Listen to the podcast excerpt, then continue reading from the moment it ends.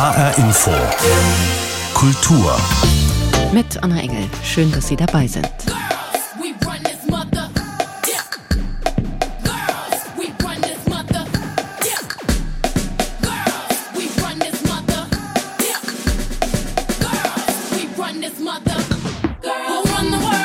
Who Run the World? Girls singt Beyoncé. Ein Lied, das Mädchen und Frauen Mut machen will, sich klar zu behaupten, durchzusetzen. Etwas, das Musikerinnen wie sie, Beyoncé, aber auch Lady Gaga, Pink, Taylor Swift, Adele, Rihanna oder Billie Eilish bereits geschafft haben. Sie rocken das internationale Musikgeschäft. Hierzulande sind es Größen wie Nena, Lena oder Helene Fischer, die ausgesprochen erfolgreich sind und damit zu einer erschreckend kleinen Minderheit gehören. Frauen, Pop etc. Warum die Musikbranche noch immer männlich ist. So haben wir diese Sendung genannt und genau diese Frage verschiedenen Frauen im Musikbusiness gestellt. Ein Festival, das dem etwas entgegensetzen möchte, ist das W-Festival, ehemals Women of the World in Frankfurt. Es legt den Fokus klar auf weibliche Kreativität. Es treten ausschließlich Künstlerinnen oder Bands mit Frontfrauen auf. Unter ihnen waren in diesem Jahr auch Katie Melua und Sophie Hunger. Die Schweizer Musikerin bezeichnet sich selbst als Liedermacherin. Die Sängerin, Komponistin und Multiinstrumentalistin singt seit 2002 mal in ihrer Herkunftssprache Schweizerdeutsch, mal auf Englisch, Französisch oder Deutsch. Bevor wir gleich hören, wie sie die Situation von Frauen in der Popmusik einschätzt, welche Erfahrungen sie persönlich gemacht hat und was sie von Quoten hält, singt sie. Hier ist Sophie Hunger mit Finde mich aus ihrem aktuellen Album Halluzinationen. Finde mich,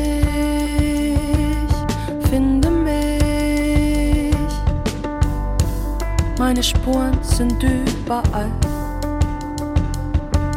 Ich hab das Blut nicht abgewischt, du bist mir auf den Fersen dicht. Bitte fass mich an.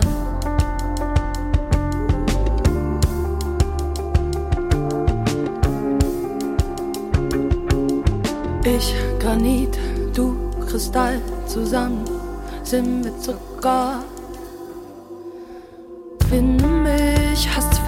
Geschafft, wir atmen schon dieselbe Luft. Ich hab alles mitgebracht, die Wahrheit und den Wahn. Sprich mit mir in neuen Zeichen, brich mit mir die alten Bräuche, ihre Helden, unsere Leichen. Du hast mich doch längst gefasst.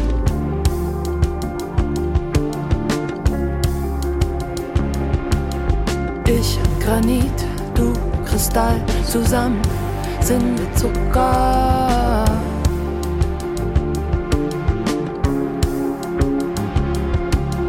Unser Mut ist dir Zerfall, ich warte auf dich, Feuer. Finde mich singt Sophie Hunger Musik aus ihrem aktuellen Album Halluzinationen.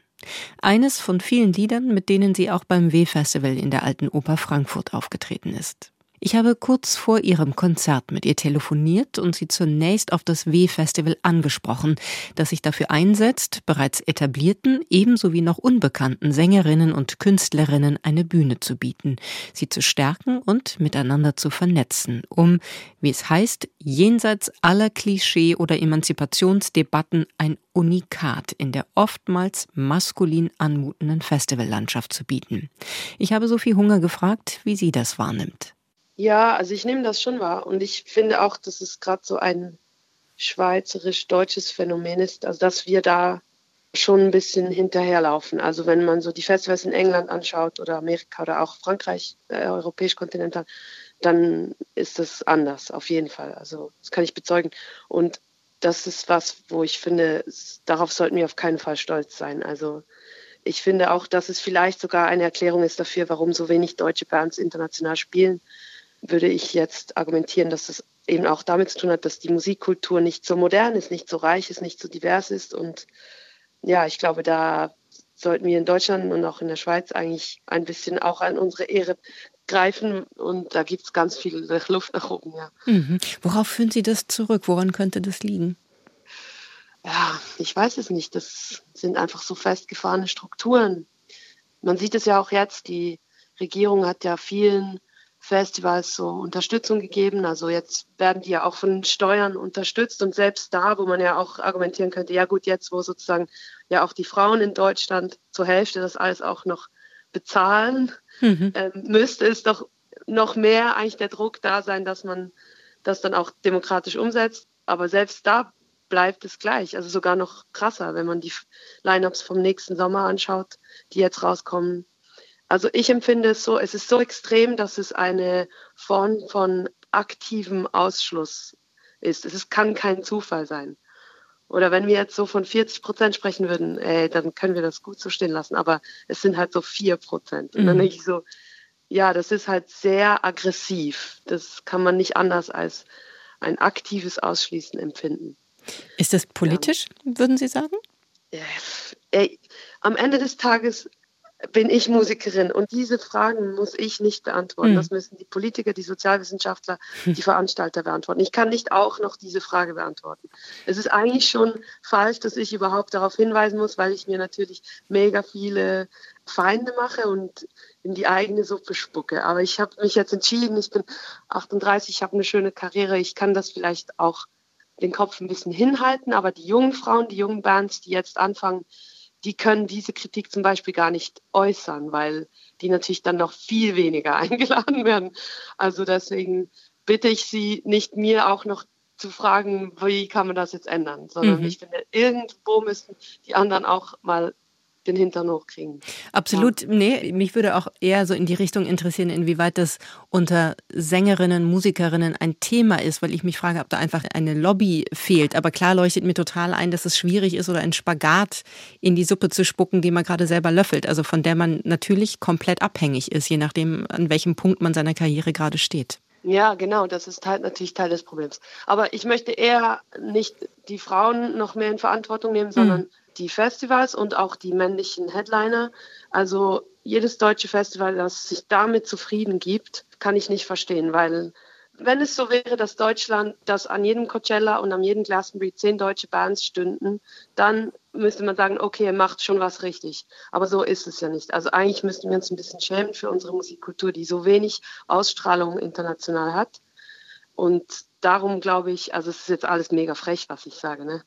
Aber vollkommen in Ordnung. Ich, Dafür darum, reden wir. Ich einfach auch, ja. hey Jungs, seid nicht allzu stolz auf euch, ihr seid Schlusslichter, mhm. international gesehen. Mhm. Also das muss man einfach ein bisschen in die Arena auch legen, dieses Argument sagt Sophie Hunger, die beim zurückliegenden W-Festival in Frankfurt aufgetreten ist und bei uns im Gespräch einen Appell an die männlichen Musikerkollegen und Festivalmacher richtet.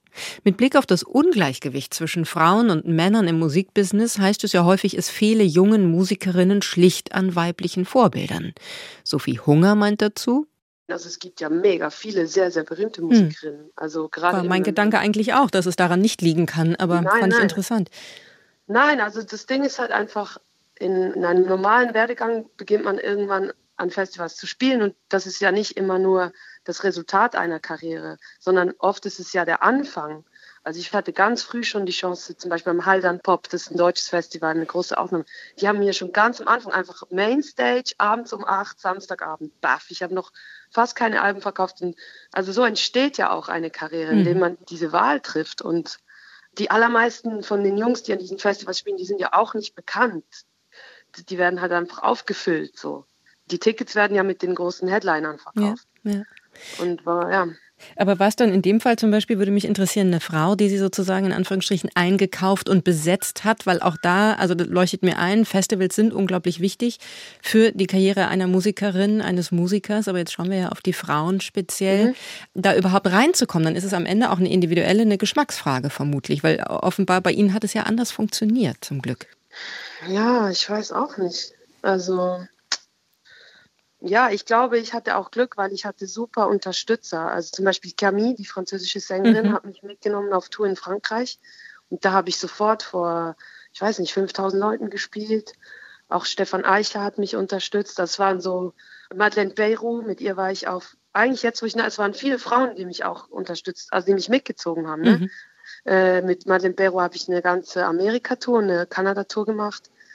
Und das Jahr drauf konnte ich dann selber Headlinen am Montreal Jazz Festival und so. Das ist dann so, eine Kultur, die entsteht. Und es wäre schön, wenn die männlichen Bands auch ein bisschen bewusster sind, wen sie zum Beispiel als Vorband mitnehmen.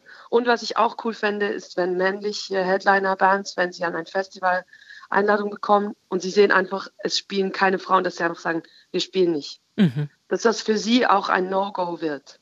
Wenn sowas entstünde, dass es einfach nicht mehr cool ist, dass es einfach nicht mehr geht. Ja, das wäre eine sehr emanzipierte Männer, Haltung. Ja, dass auch die Männer das persönlich nehmen, dass ja. die so finden, hey, voll peinlich, ich will doch nicht irgendwo spielen, wo nur Männer sind. Also das ist doch nicht normal. Das fände ich schön. Mhm. Was halten Sie von Quoten in dem Zusammenhang? Auch das ist ja immer wieder ein Thema mit Blick auch, was im Radio gespielt wird und, und, und. Also mehr deutsche Musik oder mehr Frauen, mehr Komponistinnen, mehr Singer-Songwriterinnen. Auch die haben es ja bekanntlich oft schwer. Ja, also ich muss sagen, ich bin kein Fan von Quoten, mhm. aber leider funktionieren sie. Mhm. und äh, ja, ich glaube, das ist politischer Wille. Quoten sind nichts anderes als politischer Wille. Man sagt, man will, dass sich etwas ändert. Dann macht man es. Mhm. Und gerade dann, wenn jetzt die Situation so wird, dass wir als Steuerzahler die Festivals finanzieren, finde ich, sind die Quoten noch viel mehr legitimiert. Was würden Sie jungen Musikerinnen, ich meine, Sie sind selber jung, aber noch jüngeren, die jetzt einfach am Anfang stehen, die an einem anderen Punkt sind und sagen, Mensch, so viel Hunger, die hat es irgendwie geschafft, da würde ich auch gerne hin. Was raten Sie denen? Haben Sie so den, ja, vielleicht nicht ultimativen, aber doch einen Tipp, den Sie mitgeben würden? Ja, einfach durchhalten und arbeiten, arbeiten, arbeiten, kämpfen, durchhalten. Ja, stark sein einfach. Durchhalten, arbeiten, kämpfen, und stark sein. Das rät die Schweizer Musikerin Sophie Hunger Kolleginnen, die noch am Anfang ihrer Karriere stehen. Zusammenhalten, sich gegenseitig promoten, andere Frauen mit auf Tour nehmen, das sind alles Möglichkeiten, die auch Natascha Augustin empfiehlt. Sie arbeitet als Senior Creative Director beim Musikverlag des Major Labels Warner Music in München und ist dort auf der Suche nach talentierten Musikerinnen und Musikern sowie Songwriterinnen und Songwritern. Auf die Frage, warum speziell die Musikindustrie auch heute noch eine Branche ist, in der Frauen deutlich benachteiligt werden, macht sie eine klare Unterscheidung. Das muss man, glaube ich, ein bisschen differenzieren mhm. und das haben wir uns auch mal genauer angeschaut. Wenn man jetzt beispielsweise die Airplay-Charts anguckt, also Radio, mhm. da finden viele Frauen statt, viele Interpretinnen, allerdings tatsächlich nur als Sängerinnen, als Künstlerinnen aber nicht als Songwriter. Und unser Business sind ja Songwriter. Und das ist tatsächlich immer wahnsinnig schockierend zu sehen, dass ähm, für verhältnismäßig, aber das gilt jetzt wirklich nur für Popmusik, weil ja. Airplay ist Popmusik, also bei Rap schaut es schon wieder gleich ganz anders aus, dass in der Popmusik verhältnismäßig viele Sängerinnen stattfinden, jedoch die Songs für die Sängerinnen eigentlich immer ausschließlich von Männern geschrieben werden. Das finde ich wirklich wahnsinnig verrückt, dass Männer die Songs für Frauen schreiben und nicht Frauen die Songs für Frauen schreiben, geschweige denn Frauen Songs für Männer schreiben. Ja? Also das finde ich wirklich hochinteressant. Finde ich auch ein spannendes Phänomen. Haben Sie irgendeine mhm. Idee oder gerne auch steile These dazu, woran das liegen könnte? es gibt sie ja. Es gibt doch die Songwriterinnen. Ja, aber es gibt tatsächlich nicht so viele. Also wie gesagt, da muss man ein bisschen differenzieren zwischen den Genres. Aber Pop ist jetzt am verbreitetsten. Also es gibt nicht so viele SongwriterInnen. Es gibt vor allem ganz wenige ProduzentInnen. Und ähm, was wir machen als Musikverlag, unser Hauptgeschäft jetzt in der Kreativabteilung, ist, ähm, wir veranstalten sogenannte Songwriter-Sessions oder Songwriter-Camps. Da holen wir verschiedene Musikschaffende, also TexterInnen, ProduzentInnen und äh, sogenannte TopLinerInnen, die die Melodie schreiben. Und TexterInnen gibt es verhältnismäßig viele, wogegen weibliche Producer fast gar nicht. Und ja, steile These ist vielleicht wirklich, dass das oft oder eigentlich fast immer in so einer Studiosituation stattfindet was verhältnismäßig technisch ist. Und ich meine, ist schlimm, wenn man das sagt, aber ich, ich kann es nicht anders beurteilen, dass es vielleicht ein Setup ist, ein Ambiente, wo sich Frauen nicht so wohl fühlen. Als Produzent zu arbeiten ist halt viel Knöpfchendreherei. Und ähm, einen Text schreiben ist mit Sprache umgehen. Es ist total traurig, aber ist so. Und ich glaube ja sowieso, oder das ist ja auch nicht meine These, es geht immer und ausschließlich um Vorbilder. Und es gibt halt wahnsinnig wenige weibliche Produzentinnen. Es gibt äh, viele weibliche Texter, aber es gibt ganz, ganz wenig weibliche Produzenten. Wir machen ja als Warner Chapel sehr viel Rapmusik Und ich habe Anfang des Jahres wollte ich ein virtuelles All-Female Producer Camp zusammenstellen. Also ich wollte weltweit alle weiblichen Rap-Producer, also jetzt nur Rap, versammeln in so einer virtuellen Camp-Situation und habe dann tatsächlich vier gefunden. Also das heißt jetzt nicht, dass es weltweit nur vier gibt, aber es waren vier, auf die ich Zugriff hatte. Also das war so schockierend, aber weltweit. Ja. Das war eine hier aus Deutschland, Svenna heißt sie, die ist auch bei uns unter Vertrag. Das ist interessanterweise dann aber, Svenna hat den erfolgreichsten Song, also den meistgestreamten Song 2019 und 2020 geschrieben, nämlich Roller von Apache. Mhm. Und den hat eine Frau produziert. Das muss man sich mal vorstellen. Also es liegt dann sicherlich nicht daran, dass es Frauen nicht können. Aber außer Svenna gibt es in Deutschland noch nicht mal eine Handvoll, ja. Wahnsinn. Also die jetzt, da muss man jetzt auch aufpassen, was man sagt, weil es gibt bestimmt ganz viele tolle weibliche äh, Producer, aber die jetzt in so einer wirtschaftlichen oder in so einer Erfolgssphäre stattfinden, dass sie jetzt für einen Major-Verlag, der wie wir sind, relevant sind. Also das hat mich selber auch ehrlich total geschockt. Ich dachte, die kriege ich alle gar nicht in einen Raum. Ja, hm. so viele kann man gar nicht einladen war aber nicht der Fall. Und da haben wir auch wirklich uns vorgenommen, dass wir ganz, ganz, ganz viel in die Richtung machen müssen. Und wie gesagt, Stichwort Vorbilder, es geht wirklich darum, dass man, dass man jungen Mädchen zeigt, es geht, das macht Spaß, das ist cool, man kann damit Geld verdienen. Und wir wollten jetzt eigentlich, wenn Corona ähm, nicht dazwischen gekretscht wäre, im September in Miami ein äh, internationales, weltweites All-Female Rap Camp machen, weil also bei Rap wird es noch interessanter, mhm. da gibt es ja faktisch eigentlich keine Frauen, außer weibliche äh, Rapper, deren Texte, wie gesagt, eigentlich von, oder ganze Songs von Männern geschrieben werden. Das finde ich richtig krass. Und da wollten wir jetzt eben weltweit alle einladen nach Miami. Wir hatten schon ein Haus gemietet und wollten da 30 Frauen einladen, also Künstlerinnen, Songwriterinnen, Texterinnen, alles Mögliche. Also da war jeder sofort am Start, jeder hat gesagt, das ist eine wahnsinnig gute Idee. Aber leider, jetzt ging es halt nicht wegen Corona. Mhm. Aber wir haben uns ganz, ganz fest vorgenommen, dass wir da noch viel mehr dazu machen wollen. Das ist wirklich ein großes Thema. Und ich als Frau, mir liegt es natürlich sowieso total am Herzen. Und wir werden uns da massiv äh, dafür einsetzen, dass man jungen Mädchen aufzeigt, was es alles gibt, ja, was man machen kann und dass man damit erfolgreich sein kann sagt Natascha Augustin, die seit vielen Jahren für Warner Chapel Music in München arbeitet. Sie setzt stark auf weibliche Vorbilder im Bereich der Ausbildung und erzählt auch, dass nicht nur sie meist allein unter Männern am Tisch sitzt, sondern dass es keinen einzigen Musikverlag, geschweige denn ein Major-Label in Deutschland gibt, das von einer Geschäftsführerin geleitet wird.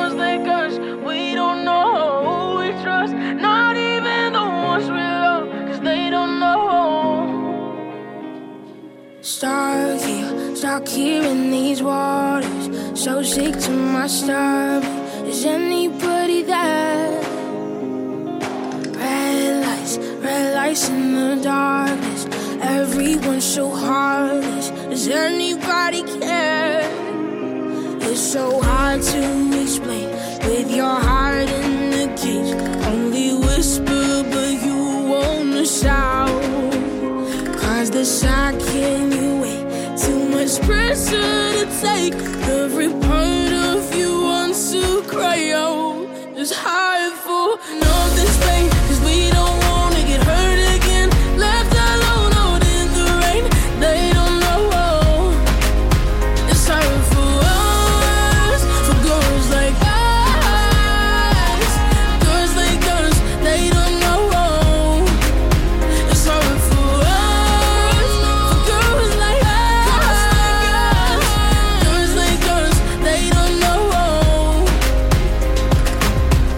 19-jährige Zoe Wees aus Hamburg, die 2017 durch die Sendung The Voice Kids über Nacht berühmt wurde und inzwischen auch international sehr erfolgreich ist. Sie hat sich mit ihrem Talent durchgesetzt. Die meisten Musikerinnen haben es da deutlich schwerer. Wenn doch aber Talent bei allen Geschlechtern gleich verteilt ist, warum werden Frauen im Musikbusiness dann immer noch benachteiligt? Dieser Gender Gap wird besonders bei den männlich dominierten Line-ups der Festivals deutlich, ebenso wie bei den Grammy Awards. Sie sind ein Paradebeispiel für die Benachteiligung von Frauen in der Branche. So waren zwischen 2013 und 2019 im Durchschnitt gerade einmal 10 Prozent aller Nominierten weiblich. You're You say you won't cheat, well, you needn't. You're tapping your feet, well, you needn't. It's over now, it's over now. You're dressing with class, well, you needn't. You holding yourself, well, you needn't. You think you're a guy.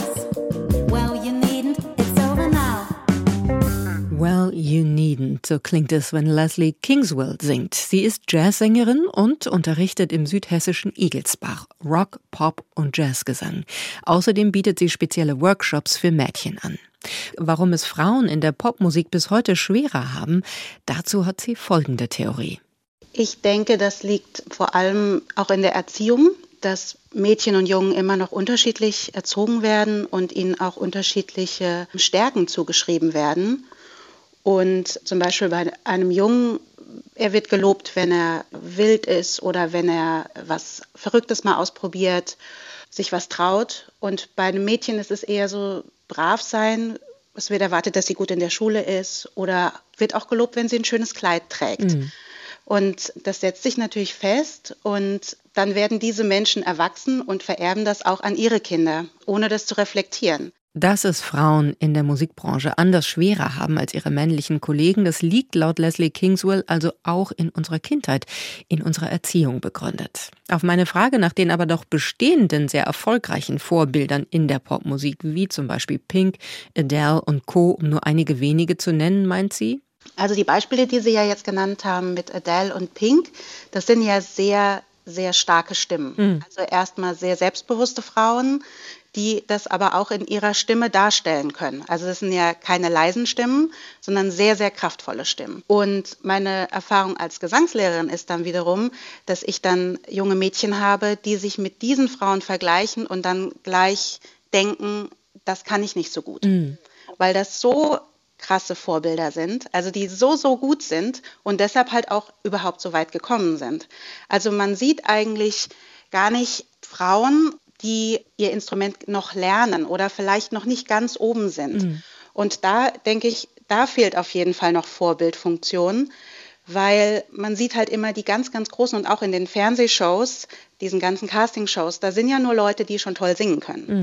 Ja, man sieht ja gar nicht Leute, die da noch auf dem Weg sind. Und das ist, finde ich, im Gesang ganz extrem, weil Gesang ist ein Instrument, was auch sehr stark von außen bewertet wird. Also dadurch, dass jemand, der singt, steht vorne in der Band, wird als erstes wahrgenommen und die Gitarre, das Schlagzeug, Bass ist alles ein bisschen weiter hinten und wird nicht als ja, Soloinstrument so stark wahrgenommen. Also jetzt im Jazz natürlich schon mehr, aber in Pop, Rock eher, sagen wir mal, unterstützend, begleitend. Und dann, wenn halt im Gesang irgendwas nicht ganz perfekt ist, wird das sehr, sehr schnell sehr stark abgewertet. Und das wird auf jeden Fall wahrgenommen. Auch jemand, der in der Schule im Chor singt und vielleicht nicht gleich die Töne trifft, da kann es durchaus passieren, dass dann der Lehrer, die Lehrerin sagt so, "Mm, du stell dich mal nach hinten Lass mal. und Mhm. ja und äh, beweg mal nur den Mund. Und tatsächlich ist das die Erfahrung, die ich gemacht habe in dem Rockcamp für Frauen, also erwachsene Personen, die dann wirklich 50 sind oder äh, vielleicht sogar älter und sagen, ja, ich hätte das total gerne gemacht, aber ich habe das auch immer irgendwie gefühlt, aber ich konnte es halt nicht. Und das wurde mir auch von außen so suggeriert. Und das finde ich auch eine ganz, ganz schlimme Erfahrung, die Menschen machen, weil das ist auch sehr kränkend. Wenn die eigene Stimme bewertet wird von Menschen, dann ist das schwierig, vor allem wenn es halt auch Menschen sind, die vielleicht auch gar keine Expertise haben. Ja, das, ist einfach passiert wahnsinnig super schnell. persönlich. Mhm. Das Ja. passiert super schnell und das erlebe ich im Gesangsunterricht, dass dann da Mädchen wirklich verzweifelt sind, weil sie halt eben nicht so schnell diese Vorbilder erreichen und dann glauben, sie können es gar nicht. Sagt Leslie Kingswell, Jazzsängerin und Gesangslehrerin in Egelsbach. Wir haben sie gehört, Beyoncé, Sophie Hunger und Zoe Wees. Sie haben es geschafft. Sie haben sich auf ihre Weise durchgesetzt und sind mit ihrer Musik international erfolgreich. Doch auch sie können nicht darüber hinwegtäuschen, dass es überall auf der Welt ein eklatantes Missverhältnis gibt zwischen talentierten Musikerinnen und Musikern und dass Frauen in der Popmusik deutlich mehr zu bieten haben als nur das Klischee von der Frontsängerin mit möglichst großem Sexappeal. Und wer glaubt, dies sei ein reines Phänomen der Popmusik, der irrt. Auch in der klassischen Musik sind Frauen nach wie vor deutlich unterrepräsentiert. Frauen, Pop etc. Warum die Musikbranche noch immer männlich ist. Auf diese Frage haben wir einige Antworten gehört, bei denen klar wird, es gibt noch ganz schön viel zu tun. Das war HR Info Kultur mit Anna Engel. Diese Sendung gibt es auch als Podcast unter hrinforadio.de und in der ARD Audiothek.